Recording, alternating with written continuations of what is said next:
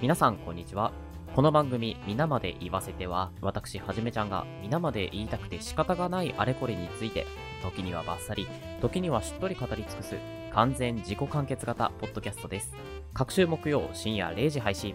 ぜひ最後までお付き合いください。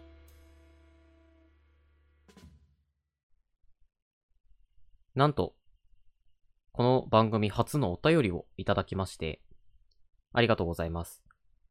今回は、まあ、そのいただいたお便りをテーマに据えてお送りしていきたいなと思います。えー、早速ご紹介させていただきます。ラジオネーム、レオニさんからいただきました。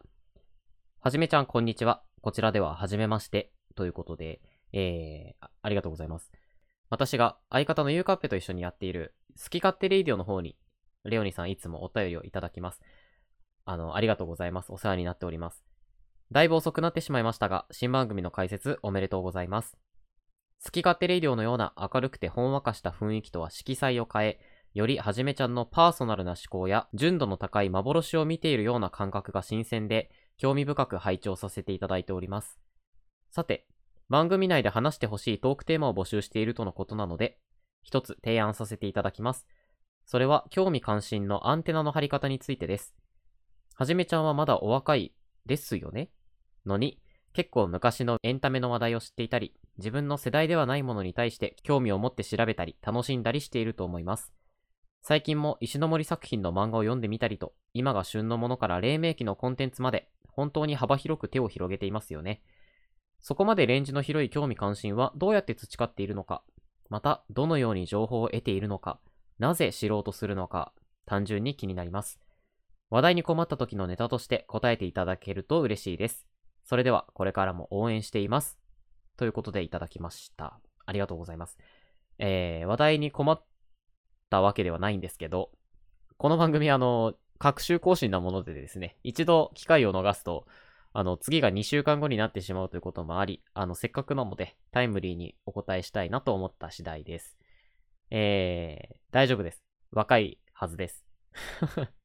まあ、ご想像にお任せしますが、興味関心のアンテナの張り方ということで、うん、あまり自分で意識してないところだったので、分析するのも大変でした。なんでだろうって思ったことがなかったんですけど、まあ、正直、性格ですってなっちゃうんですけど、まあそもそも一つのものを極めるよりも幅広く浅く広くいろんなことを知りたいタイプです。うん、ゲームにしても一個のものをずっとやるっていうことがあまりできなく、得意ではなくて、ある程度こういくつか手数を持ってて、あの順番にこう飽きたら次の、飽きたら次のって遊んでいく方が性に合ってます。休日とか、あの、ウイイレを遊んだ後にエーペックスを遊んで、うん、飽きたなと思って、最近はハースストーンってカードゲームやってるんですけど、ハースストーンやって、うん、飽きたなって思ったらまたウイイレをやって、ハースストーンやって、エペやって、みたいな感じで、ぐるぐるぐるぐる、あの、3種類ぐらいのゲームを回ったりしてます。これ昔からなんですけど、なんかそうやって、あの一個のものをずっと長時間やり続けるというよりは、短時間でパパパパン、あの、手を変え品を変え遊んでいく方が、まあ、昔から好きでした。で、それと同じようなものだなと思っていて、うん、一つのアニメをひたすら追いかけるとかっていうのがあまり人生でやってこなかった得意じゃないなと。あの、複数の話題コンテンツを追いかけている方がやっぱり楽しいし、うん、自分が満たされている感じがするんですよね。物量で押し切るタイプ。いいか悪いかは置いておいて、まあそういう性格だからと言ってしまえばそれまでなんですが、うん、もうちょっとね、なんか、じゃあそういう性格になったゆえんってあるのかなって、もうちょっと考えてみたんですけど、まあ正直あまり明確な答えは出ませんでした。が、引き出しを増やすっていうことが、一つ自分のテーマでもあるなぁと思っていて、引き出しっていうのは頭の中になんですけど、話題のテーマ、話題になりうる種を持っとくっていうんでしょうか。いろんな引き出しを自分の中に準備しておいて、相手に合わせて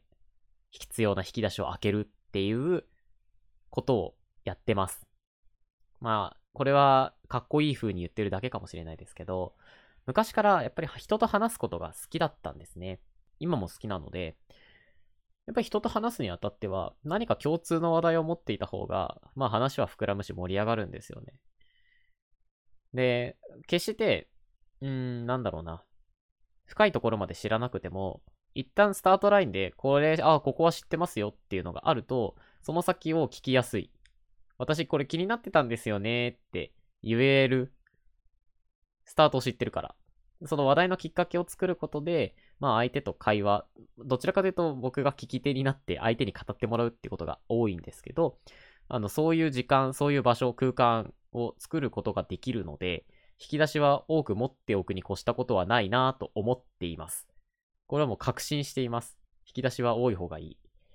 で、まあ、そう思った理由は、そう思ったきっかけっていうのが多分、これかなと思うのが、まあ昔から大人の人、自分よりも年上の人に囲まれて生活してたんですよね。習い事が、まあ昔ダンスをしていたんですけれども、小学生の時に通っていたクラスが中学生の女子、お姉さん 当時の僕から言ったらお姉さんですよね。が一緒に踊ってるようなクラスだったりとか、自分が中学生の時には、まあもうほ、本当に大人の方、結構幅広い年代の大人の方々が、あの、習いに来るようなオープンクラスでダンスを習っていたりしました。結高校になってからも結構そんな感じで、まあ先生はもちろん大人の方ですし、周りで踊ってる方々も大人の方、世代が上の方となると、なかなかやっぱり自分の世代の話をしても通用しないんですよね。なぜなら多勢に無勢、向こうの方が人数も多い。たかだか一人子供が混じったところで会話の中には入っていけないと。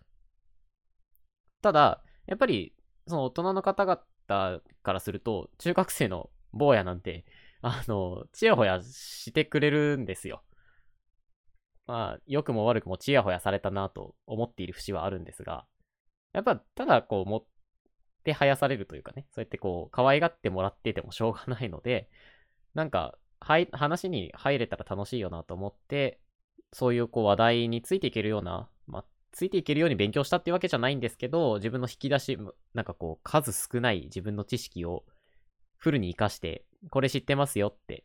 種を投げると、そこから、あ、これってこういうことでね、みたいな話が、昔ってこうだったんだよ、みたいな話が始まったりとかするじゃないですか。そうやって出てくる知識って、今、日常生活では得られないものばかりなので、小学校、中学校では得られないの知識ばかりなので、それを聞くのがすごく楽しかったんですよ。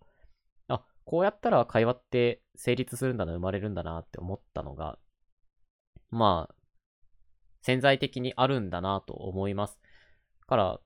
別にわざわざ人と話すために物事をそうやってこう興味関心を広げてるわけではないんですけど、結果として、まあ、そこにつながるような自分の性格っていうのが作り出されたのかなと、うん、思ってます。あとその、一昔前のもの、コンテンツを知ってる、知識を持ってるっていうのは、親の影響がかなり大きいですね。うんと、音楽の部分が結構強いんですけど、70年代、80年代、90年代の音楽っっていうのを、すごくこう、なんだろう、好きな両親だったんで、音楽が好きな両親だだったって、まあ、まだ生きてるんですけど なので、テレビでね、時々あるじゃないですか。あのところの名曲とか、あの、やってる番組。ああいうのをよく見てたんです。家族で。だから、あの、松田聖子さんとか、中森明菜さんとか、まあ、往年のアイドルが歌ってる映像だったり、あの、沢田研二さんが、あーあーあーって言ってたり、なんか、そういうこう、ビジュアルが強烈に残ってて、で、ドライブとか行くと、親が、やっぱりそういう曲をかけるのもんですから、あの、当時の中学生が聴いてた、自分の世代の曲よりもそ、そういう曲の方が口ずさめたりするんですよね。ちっちゃい頃に聴いた曲ってやっぱ忘れないからですね。あとは、ま、父親が結構、そういうこう、オタク気質なところがあってですね、昔の漫画とかをよく持ってたんですよ。父親が実は009が好きなんですけど、自分は読んだことなかったんですが、そういえば、あの人009好きだって言ってたなーって思って、この間読み始めたりとか。あとは、あまりご存知の方いないかもしれないですけど、逆境9っていう漫画とかですね。えー、っと、他にも、なんかいろんな漫画が置いてありました。こう、文庫本で。文庫版になったやつが。コミックスじゃなくて。そういうのを読んだりしてたので、まあ、そもそもそういうこう、なんだろうな、世代の違うものに対する抵抗感みたいなのがないっていうのも、一つ要因としてあるだろうなと思います。だから、なんか思い立った時に、読んでみようかなって思うきっかけが、きっかけは自分の中にあって、まあ、それにいつ気づくかっていうところぐらいなのかなと。それが、どちらかというと、新しいものよりも、そういう古き良きみたいなところ、レトロなっていうのは、うん、感覚として、どちらかというと、そっちの方が好きだなと思う節があります。まあ、天の弱なので、最近の流行りっていうものは基本的にはあまり受け付けないたちなのもあるかなと。だから一週間遅れぐらいで、だいたい世の中についていってるイメージですね。あの、最新のコンテンツもよくご存知で、みたいに書いていただいてるんですけど、全然知らないと思います。あの、令和を生きてないと思ってるので。うん。今の流行りは、どちらかというと否定から入っちゃうタイプ、天の弱なので入っちゃうタイプなので、やっぱりそういうこう古いものっていうの方が好きなのかなと、個人的には思いますかね。はい。まあ、お答えになったかはわかりませんけれども、いただいたお便りをもとにお話ししてみました。ということで、えー、今回はレオニさんからいただいたこの番組初のお便り会でした。ありがとうございます。あの、実は、このお便りをもらった時すごく嬉しかったことが一つありまして、この番組を立ち上げたきっかけも、実はこのお便りにちょっと通じる部分があるんですよ。っていうのが、本編の中でちょこっとお話ししたんですけど、人から情報を得る、あの、人から聞き出すっていうこと、うーん、語ってもらうっていうことがすごく好きなんですね。あの、自分が知らない世界をどんどんどんどん知れるチャンスってそんなにないじゃないですか。そういうことがしたいなと思って日々生きているので、誰かをお呼びして、その方にぜひ皆まで語っていただきたいなと思っていたんです。私が喋るだけではなくて、誰かに喋ってもらう、もう聞き出すっていうことをしたいなと常々思っています。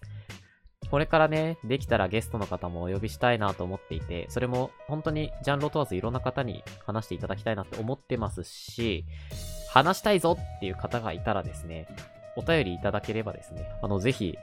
この場で喋っていただけたらなぁなんて思ったりもしておりますので、あの、ぜひぜひ今後とも